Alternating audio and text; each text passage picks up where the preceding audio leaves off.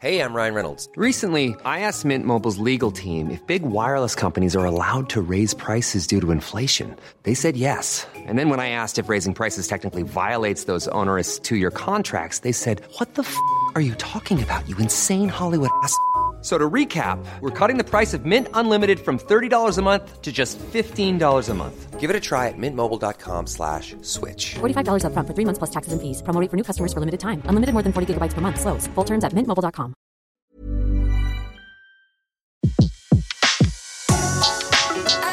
Le meilleur de séances radio est maintenant sur We Love Cinéma. Aujourd'hui, le filmographe est consacré à la carrière d'Eddie Lamar sur Séance Radio par BNP Paribas. Bonjour à tous, euh, bonjour Antoine Cyr. Aujourd'hui, le filmographe de Séance Radio est consacré à Eddie Lamar. Oui, Eddie Lamar, le grand metteur en scène autrichien euh, Max Reinhardt, a dit d'elle qu'elle était la plus belle femme du monde, rien que ça quand même. C'était une brune aux traits parfaits, au regard cristallin, au sourire merveilleux, qui incarnait une conception euh, élégante et sensuelle de la beauté féminine. Le très spirituel George Sanders a côtoyé deux fois Eddie Lamar dans The Strange Woman de Edgar G. Ulmer en 1946 et dans Samson et Dalila de Cécile B2000 en 1947.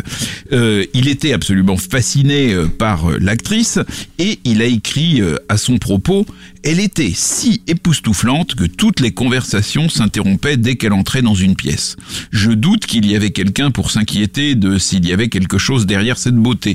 Tout le monde était trop occupé à la fixer, bouche ouverte. Elle était belle, Eddie Lamar, mais capricieuse.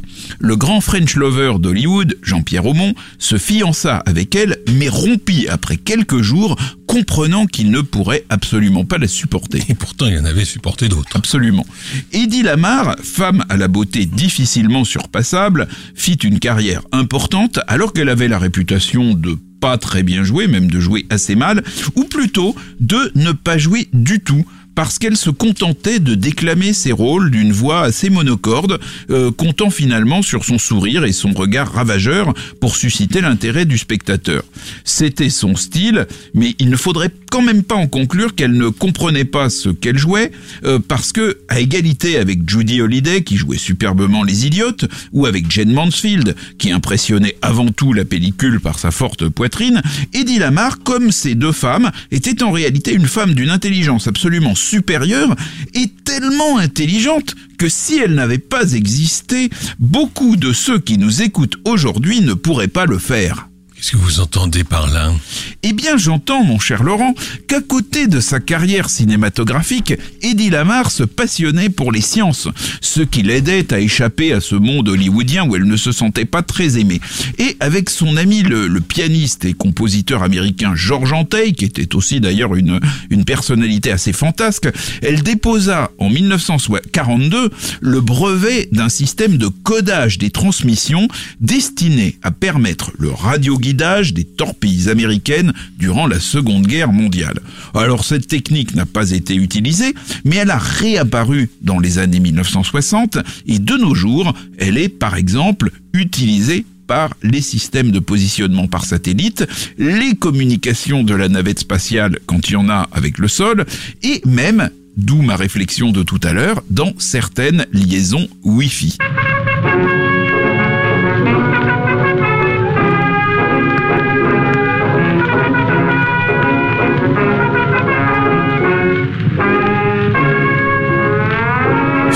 Banquier et d'une pianiste, tous deux juifs convertis au catholicisme, né Edwin Kissler dans le quartier chic de Döbling à Vienne en 1914, euh, elle était déjà très dégourdie à 12 ans. Profitant de ce que sa mère était occupée par la préparation des obsèques de sa grand-mère, elle s'est inscrite à un concours de beauté qu'elle a remporté et avec l'argent, euh, avec les espèces sonnantes et trébuchantes offertes en récompense de, de ce trophée, elle s'est acheté son premier manteau de fourrure. À 16 ans, la petite Eddie se présente à Vienne au studio Saxa, le principal producteur autrichien de films, où elle est recrutée par Georg Jacobi, le metteur en scène alors le plus en vue du pays, qui lui confie des petits rôles en 1930 et en 1931 dans Geld auf der Straße, littéralement l'argent dans la rue, et un film qui a un titre français qui est Tempête dans un verre d'eau. Et le premier de ces deux films restera pour être le premier film autrichien sonore et chantant.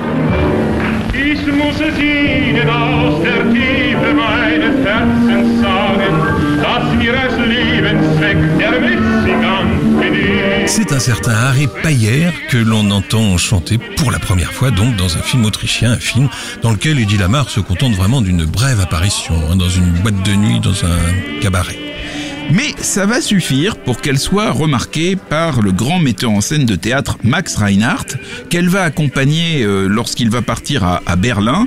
Une fois qu'elle est à Berlin, au cinéma, elle tourne Pas besoin d'argent de Karl Böse et Les 13 mâles de Monsieur O. F d'Alexis Granowski avec Peter Lorre et Margot Lyon. Peter Lorre que l'on venait de découvrir juste huit mois plus tôt dans M le maudit de Fritz Lang. Elle joue euh, aussi sur scène dans Private Lives de Noël Coward, mais elle quitte bientôt Berlin pour Prague, où le réalisateur tchèque Gustav Machati prépare Extase, qui sort en 1933.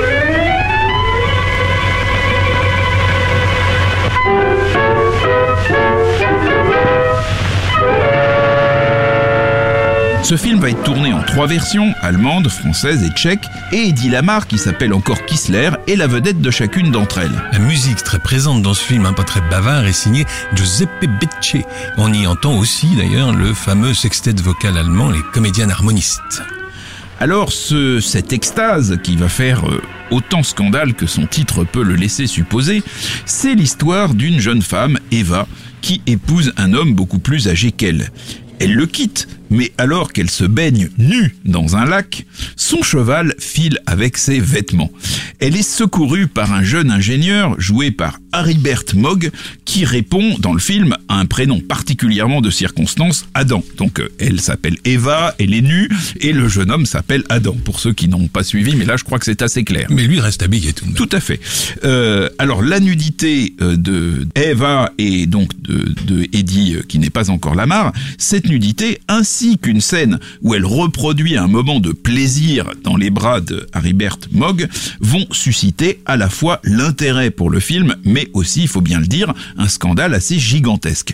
Elle est embarrassée par les proportions que prend la controverse dans sa ville natale, et donc la jeune Eddie affirme avoir été trompée par le metteur en scène, qui aurait prétendu ne la filmer qu'en plan très large lorsqu'elle était nue, et qui aurait construit la montée de son plaisir à travers des bribes de plans dont elle ne connaissait pas la signification. Mais enfin, chaque plan, même pris individuellement, signifie tout de même un, un état de contentement assez vaste. Alors, le plus probable, si vous voulez, c'est que Eddie savait très bien ce qu'elle faisait, mais qu'elle ne mesurait pas l'intensité du scandale qui allait en résulter. Il faut savoir que le film qui a été présenté dans un festival en Italie va même être condamné par le pape Pie XII. Aux États-Unis, ils sont pas fous, ils vont projeter une version qui est quand même moins sulfureuse euh, que celle vue en Europe, parce qu'on sait que les ligues de vertu sont extrêmement puissantes dans ce pays. Ça n'empêchera pas les dites ligues de condamner le film, mais quelques critiques, dont celui du Hollywood Spectator, Welford Bean, saluèrent ses qualités artistiques et, et dire vraiment que c'était quand même un film qui était fait par des gens qui savaient faire du cinéma. Mais enfin, Lorsque Louis B. Mayer va engager la jeune femme, la jeune Eddie à Hollywood, au sortir de cinq années d'abstinence cinématographique, il va quand même exiger qu'elle remplace son nom de famille de Kissler, toujours entaché à l'époque par la sulfureuse réputation de ce film de d'extase, par donc remplacer ce nom par celui de Lamar, emprunté à une grande vedette des débuts du cinéma muet. Et la charmante Barbara Lamar en deux mots, dont Meyer euh, était très amoureux et qui était morte prématurément à l'âge de 30 ans une dizaine d'années plus tôt.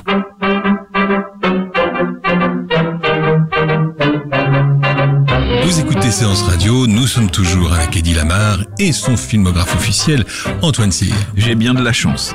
En 1933, Eddie Lamar épouse le riche Fritz Mandel, issu d'une famille enrichie par, la fabrication des munitions pendant la guerre de 14, où effectivement beaucoup de munitions ont été consommées. Euh, ce Fritz Mandel, c'était un époux très jaloux, qui n'imaginait pas que sa femme puisse travailler et qui ambitionnait de la retenir cloîtrée dans son vaste appartement viennois et dans son château de Schwartau, qui s'appelait la Villa Fegenberg. Le 13 novembre 1936, Eddie, qui commençait à être las d'être ainsi confiné, s'enfuit pour la Hongrie où elle pense pouvoir trouver un engagement au théâtre. Mais qui l'attend? À la gare de Budapest, son mari, Monsieur Mandel, absolument furieux, qui donc euh, là la ramène de, force chez elle. Elle fait une deuxième tentative de fuite, avec l'aide cette fois-ci d'un colonel qui s'avère être en fait une espèce d'agent double euh, payé par euh, son mari, donc c'est encore raté. Et finalement, euh, elle tente une troisième fois en 1937, où elle parvient à s'échapper sous le déguisement d'une de ses femmes de chambre qu'elle avait d'ailleurs recrutée avec une arrière-pensée dans la tête, puisque cette femme de chambre lui ressemblait. Ah, C'est un film, c'est un scénario. Absolument. Et, et donc euh, là, cette fois-ci, ça y est, elle s'est échappée, elle a fui son mari. Euh, ensuite, d'ailleurs, il paraît que le, le, le Mandel en question, le mari, aurait obtenu l'annulation du mariage en s'appuyant sur les lois anti-juives qui vont arriver euh, en, en Autriche, euh, puisque Eddie La- Lamar était juive. Et au total, il faut quand même savoir que Eddie Lamar va se marier et divorcer six fois. Et puis, euh, un peu trop proche des nazis, Mandel, lui, sera contraint de partir au Brésil, puis en Argentine, où il deviendra l'un des bons conseillers euh, du bon Juan Perón. Eh oui. Alors revenons quand même à Eddie Absolument. Lamar, euh, qui d'ailleurs ne s'appelle pas encore tout à fait Eddie Lamar. Euh, donc elle a, elle a quitté l'Autriche. Elle arrive d'abord en Suisse, où là elle va être remarquée par un écrivain qui aimait beaucoup les jolies femmes. Éric Maria remarque, et il la remarque forcément. Ensuite, Eddie Lamar va à Londres, où elle rencontre le patron de la MGM, euh, Louis B. Mayer, qui s'était d'ailleurs déplacé là pour recruter une actrice euh, britannique, Greer Garson. Et euh, donc, elle, elle réussit, après avoir beaucoup insisté, à se faire recruter par la Metro Goldwyn Mayer, par Louis B. Mayer, sous son nouveau nom de Eddie Lamar.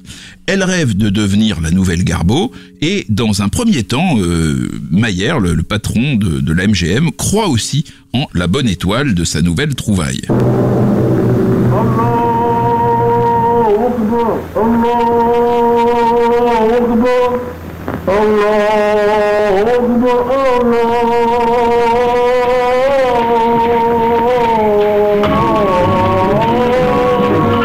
Ses débuts américains, Eddie Lamar apparaît cependant en 1938 dans un film qui est produit par un producteur indépendant, producteur très connu qui est Walter Wanger et qui est réalisé par euh, John Cromwell. C'est un remake de Pépé le Moco de Julien Duvivier. qui venait juste d'être tourné euh, l'année précédente. hein. Alors le Pépé le Moco de John Cromwell ressemble à part la fin, énormément à celui de Julien Duvivier par son déroulement, mais les deux personnages principaux suffisent à transformer complètement son climat.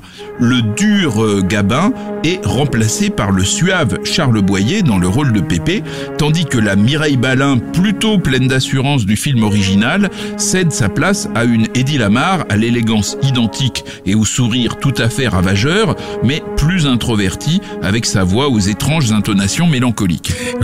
Avait d'abord pensé à Sylvia Sidney, qui venait tout juste de faire tourner dans J'ai le droit de vivre de Fritz Lang, mais Charles Boyer, c'est Charles Boyer qui a insisté pour qu'Eddie Lamar soit sa partenaire. lequel Charles Boyer d'ailleurs n'avait été recruté que parce que Gabin n'avait pas voulu aller aux États-Unis pour faire le remake.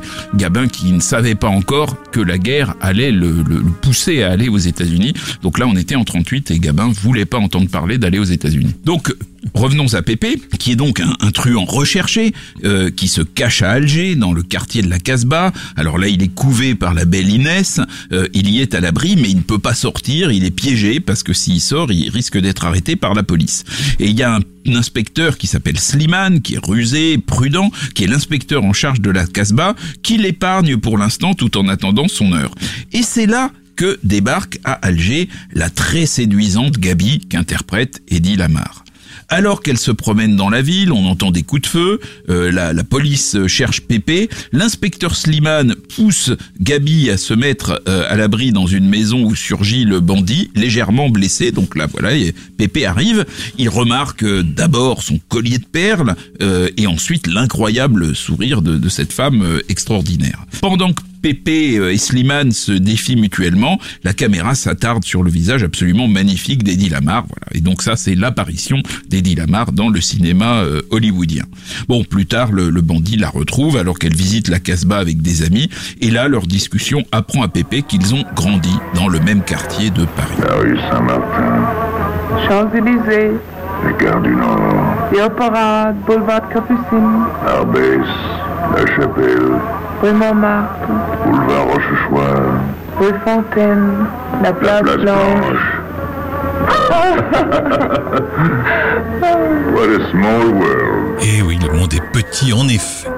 Et là, des bouffées de nostalgie envahissent le pauvre gangster encerclé à Alger par la police. You know what you are to me, Paris, that's you, clame Charles Boyer en adressant des regards langoureux à Eddie Lamar qui semble un peu absente.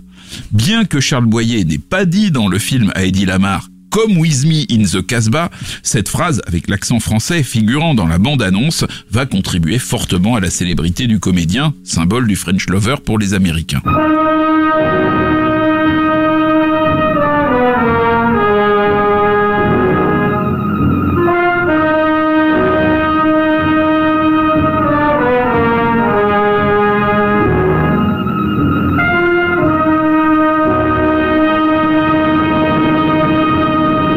Ainsi s'achève Casbah avec euh, une fin très différente donc de celle de Pépé le Moko puisque dans Pépé le Moko, euh, Gabin se suicidait d'un coup de couteau dans le ventre et dans le port d'Alger, alors qu'ici Charles Boyer, dans le port d'Alger toujours, est abattu par un policier qui croit qu'il veut s'enfuir. Nuance.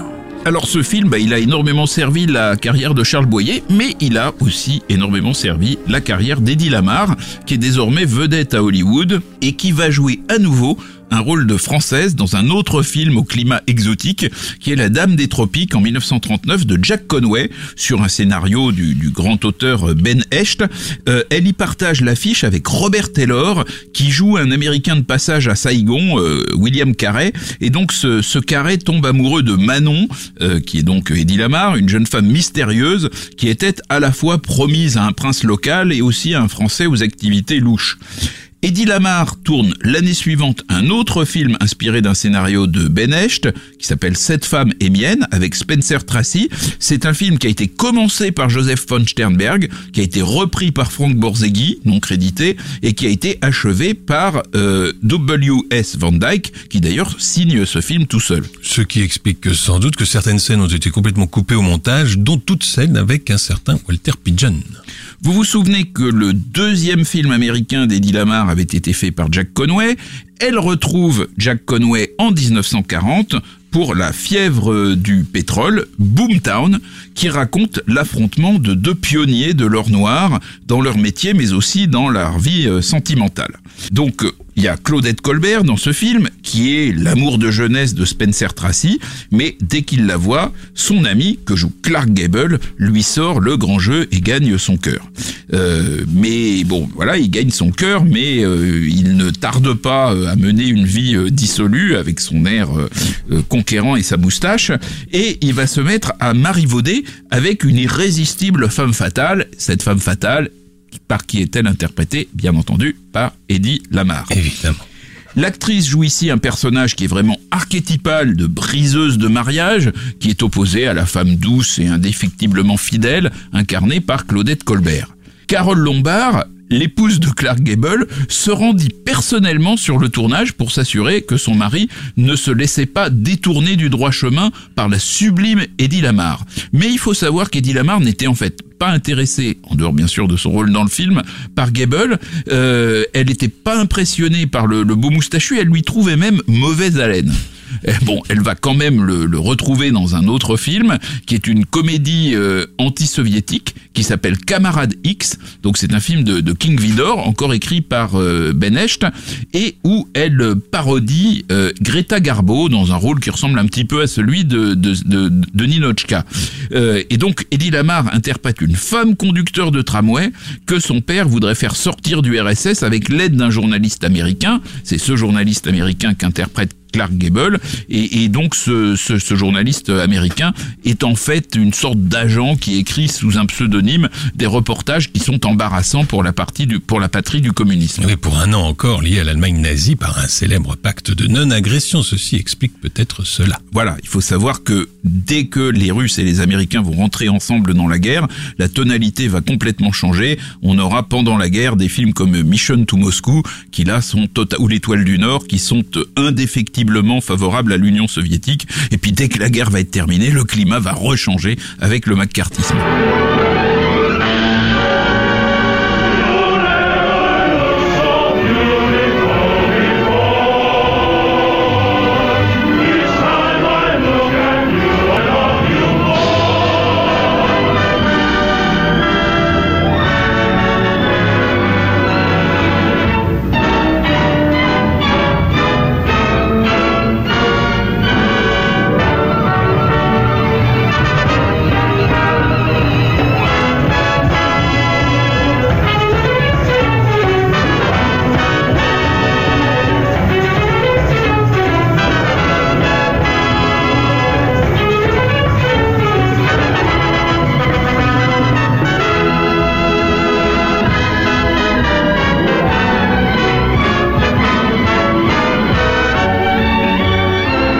Toujours le filmographe que vous écoutez sur Séance Radio et c'est toujours Antoine Cyr qui nous raconte la carrière d'Eddie Lamar. Oui, Eddie Lamar. Donc en 1941, elle côtoie Judy Garland et Lana Turner dans La danseuse des folies Ziegfeld de Robert Z. Leonard, un des grands succès du cinéma de 1941. La musique du générique est signée Herbert Stothart.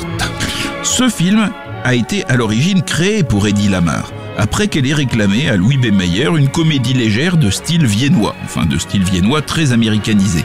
Mais à mesure que le, scénario a évolué, l'intrigue qui entourait les numéros musicaux incroyables réglés par Busby Berkeley va devenir de moins en moins légère et le producteur exécutif du film, Pandro S. Berman, va proposer purement et simplement de retirer le rôle d'Eddie Lamar. Là, Louis B. Mayer est pas très content parce qu'il a quand même fait ce film pour elle, donc il insiste pour garder euh, Eddie Lamar, et le film va être un succès. Ça n'empêchera pas Pandro Berman de maintenir un jugement très sévère sur l'actrice. Il disait Eddie n'a pas de talent et elle n'est en aucune façon une personne importante. Pour jouer des films, il faut être beaucoup plus qu'une simple beauté glaciale. Et c'est vrai que face à l'agilité virevoltante de Judy Garland, qui est dans le film, et l'engagement de tragédienne de Lana Turner, qui est au début d'une brillante carrière et qui est dans le rôle tragique du film, la prestation d'Eddie Lamar est franchement un petit peu palichonne. Même lorsqu'elle embrasse son fiancé violoniste pour l'encourager avant une audition, elle ne semble pas vouloir se fendre d'un baiser digne de ce nom. Elle lui fait une espèce de, de poutou derrière l'oreille, pas très enthousiaste. Et, et donc c'est vrai quoi, c'était une femme qui était quand même vraiment sur son quant à soi.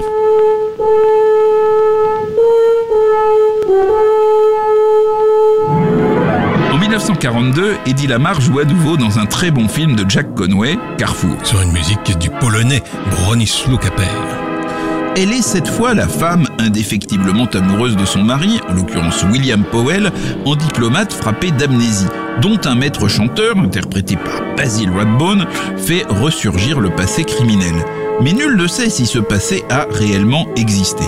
Eddie Lamar, dans ce film, incarne une élégante jeune française de bonne famille et s'illustre surtout dans la première partie du film où elle feint avec malice de ne pas connaître William Powell alors qu'elle est mariée avec lui depuis trois mois. Le scénario est signé de Kafka, non pas Franz, mais Hans, un émigré viennois, comme Eddie Lamar, et qui était devenu en Amérique John Kafka. L'histoire est inspirée de celle de Carrefour, un film qui a été réalisé en France par Curtis Bernhardt avec Charles Vanel et Jules Berry. Évidemment, on n'en dira pas plus pour ceux qui n'ont pas vu ni l'un ni l'autre, mais on peut juste ajouter, c'est ça qui est assez drôle pour le remake et, et le pré-make, c'est dans, dans l'un des deux films, le héros est effectivement coupable, alors que dans l'autre, il ne l'est pas.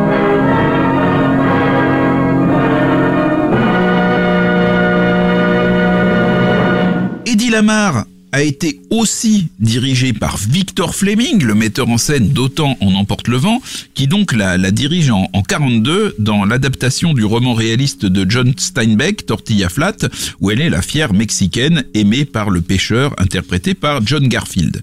Toujours en 1942, on la voit dans Tondelayo de Richard Thorpe, où là elle est grimée en noir, elle est une indigène de la Sierra Leone, et elle est la ville tentatrice de Walter Pigeon et de Richard Carlson. Tondelayo, c'est son charmant petit nom. Eh oui.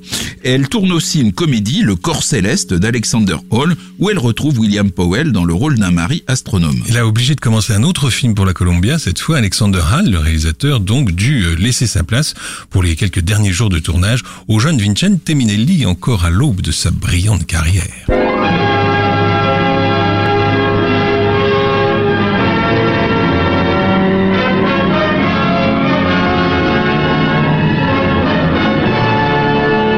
La Seconde Guerre mondiale arrive, la comédienne qui fait partie des, exilés participe au cinéma patriotique américain avec Les Conspirateurs de Jean Negulesco en 1944 où elle est entourée de Paul Enried qui était émigré autrichien comme elle, de Peter Lorre qui était lui émigré allemand et de Sidney Greenstreet qui pour sa part était un des Britanniques d'Hollywood. Euh, elle joue aussi Eddie Lamar dans Angoisse de Jacques Tourneur où elle incarne comme Ingrid Bergman dans Antisse de Cucor, un film à peu près contemporain, une jeune femme que son mari essaye de faire passer pour folle. Et qui, qui tente de l'asphyxier au gaz. Absolument. La musique de, de ce film est de, de Roy Webb euh, et, et, le mari, donc, c'est Paul Lucas, encore un austro-hongrois, tandis que le médecin qui va venir en aide à Eddie Lamar est incarné par George Brent. C'est un, Angoisse, c'est un des rares films à gros budget de tourneur. En effet, on y voit le New York du début du XXe siècle, qui est reproduit alors que le roman dont est tiré le film se déroulait dans les années 40. La légende dit que c'était euh, Eddie Lamar qui avait réclamé cette transposition pour pouvoir jouer en costume. C'est apparemment pas tout à fait exact, c'est plutôt les producteurs de la RKO qui ont jugé qu'un film euh, se déroulant à une époque révolue conviendrait un peu mieux à l'ambiance un, peu surannée de, de, cette histoire. Et d'ailleurs, il faut le dire, Angoisse a, a été nommé à l'Oscar des meilleurs décors. En 1945, Eddie Lamar joue le dernier film de son contrat avec la MGM, La princesse et le groom de Richard Thorpe. Et là, bon, on peut dire que son rêve de devenir la nouvelle Garbo ne s'est pas vraiment réalisé. Pandro Berman avait raison. Au milieu des actrices confirmées comme Barbara Stanwyck, Katharine Hepburn et Bette Davis, ou de la génération suivante, qui est incarnée par Ingrid Bergman, Jean Tierney ou Lana Turner, il reste finalement assez peu de place pour une beauté glaciale au jeu un peu limité comme Eddie Lamar. Mais elle est quand même toujours aussi splendide et elle est toujours aussi déterminée. Et là, elle se lance dans la production avec un projet très personnel, Le démon de la chair, euh, co connu en, en, titre anglais euh, comme The Strange Woman. Et donc, euh, ce, film va être réalisé par son compatriote viennois Edgar G. Ulmer. C'est un drame qui est tiré d'un roman de Ben Ames Williams et qui se déroule dans l'ambiance un peu mystique de la Nouvelle-Angleterre du début du 19e siècle. Elle est confrontée à George Sanders qui joue pour une fois un homme profondément bon. C'est pas arrivé. C'est rare, oui. C'est rare. Euh, et, et elle est, elle, une ambitieuse schizophrène partagée entre un amour sincère et des pulsions véritablement mortifères. L'engagement physique euh, d'Eddie Lamar dans ce rôle, qui est taillé sur mesure pour elle, est très supérieur à celui de ses films précédents. C'est certainement son meilleur rôle. Vous savez que dans un entretien au Cahier du cinéma en 1997, on apprend que c'est Douglas Sirk qui dirigeait la première scène du film, celle où, encore petite fille et future femme fatale, elle pousse volontairement dans l'eau son camarade Ephraim, qui ne sait pas nager, mais qu'on retrouvera plus tard. Et dans le rôle d'Eddie Lamar enfant, on reconnaît Joanne Marlowe, qui avait été l'année précédente tout juste l'une des, des deux petites filles de John Crawford, euh, celle qui meurt, dans le roman de Mildred Pierce. Après ce film, qui est aujourd'hui un petit peu euh, mythique, en tout cas pour les, les cinéphiles, euh, elle joue dans La femme déshonorée de Robert Stevenson en 1947, mais là c'est un échec et ce film met un terme à l'expérience d'Eddie Lamar en tant que productrice. Euh, il faut signaler qu'elle y partage l'affiche avec John Lauder, qu'elle a épousé en 1943 et dont elle va divorcer quatre ans plus tard.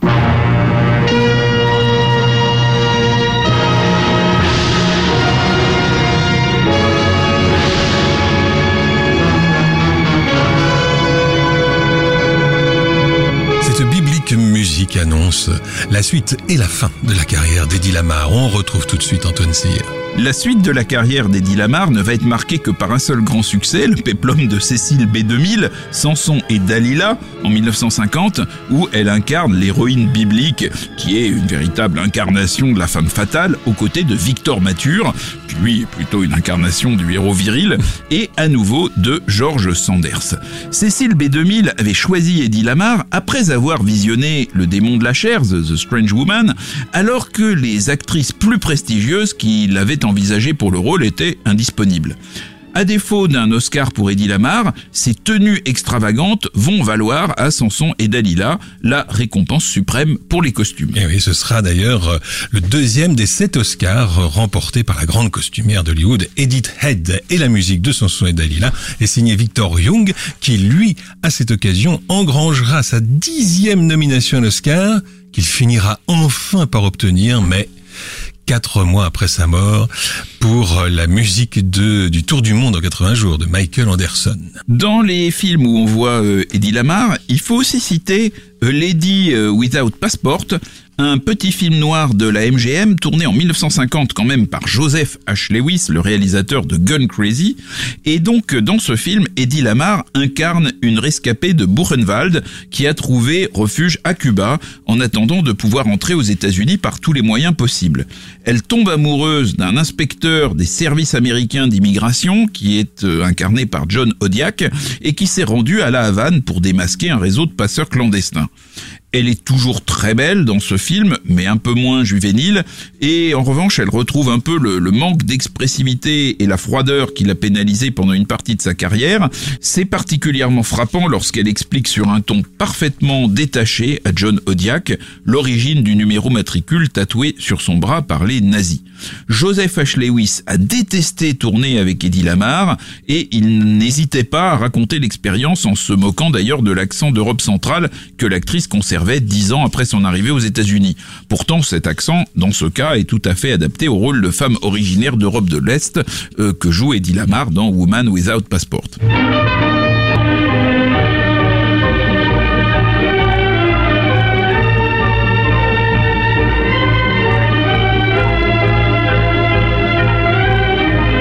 Carrière d'Eddie Lamar touche à sa fin.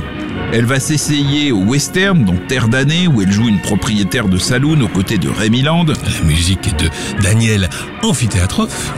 Elle participe ensuite à un film à sketch italien euh, réalisé par Marc Allégret sur une musique de Nino Rota, L'Amante di Paride, dont elle est coproductrice et où elle incarne Hélène de Troyes et l'impératrice Joséphine, rien que ça. Et au générique duquel on trouve comme souvent à cette époque le nom de Roger Vadim, 26 ans, assistant et homme à tout faire de Marc Allégret et depuis deux ans le mari de Brigitte Bardot. Eddie Lamar apparaît aussi dans un film un peu euh, improbable, mélange de comédie et de documentaire de 1957 d'Irwin Allen, euh, qui s'appelle L'histoire de l'humanité, et qui est aussi, euh, il faut le savoir, le seul film en couleur avec les Marx Brothers. Et Harpo joue Isaac Newton et Eddie Lamar et Jeanne d'Arc et Peter Lorre, Néron. Le, le tournage du dernier film d'Eddie Lamar, euh, Femme devant le désir, va se dérouler dans une ambiance très tendue, comme le raconte Jane Powell, avec qui elle partageait l'affiche. Euh, je cite Jane Powell, Eddie Lamar était obsédée par son âge et sa beauté, elle ne supportait pas d'être la mère d'une femme adulte et avait interdit toute scène avec moi, ce qui était totalement déraisonnable puisque j'étais censé être sa fille.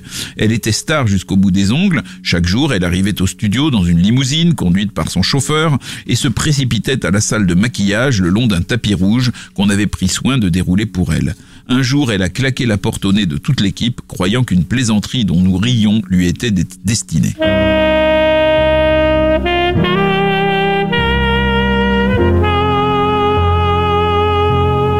Cet épisode annonce la triste fin de vie d'Eddie Lamar. Faisant encore des apparitions à la télévision, elle publia ses mémoires en 1966, mais fit aussitôt un procès pour falsification à l'éditeur. Mariée trois fois entre 1950 et 1965, mère de trois enfants dont un adopté, elle consacra un temps considérable à faire des procès à ses anciens époux afin de leur soutirer le plus d'argent possible.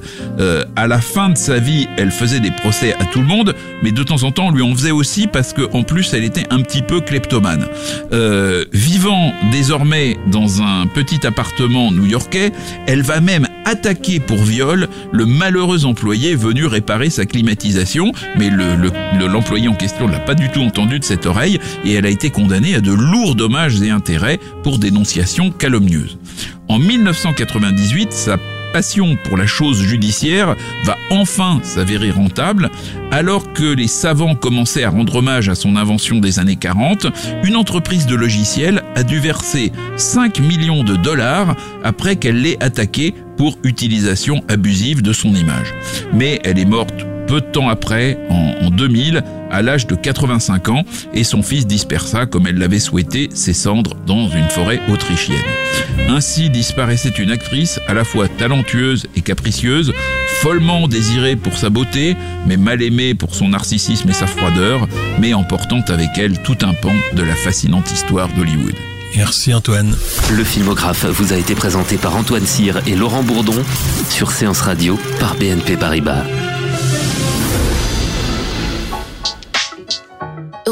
L'ensemble des contenus séances radio proposés par We Love Cinéma sur tous vos agrégateurs de podcasts.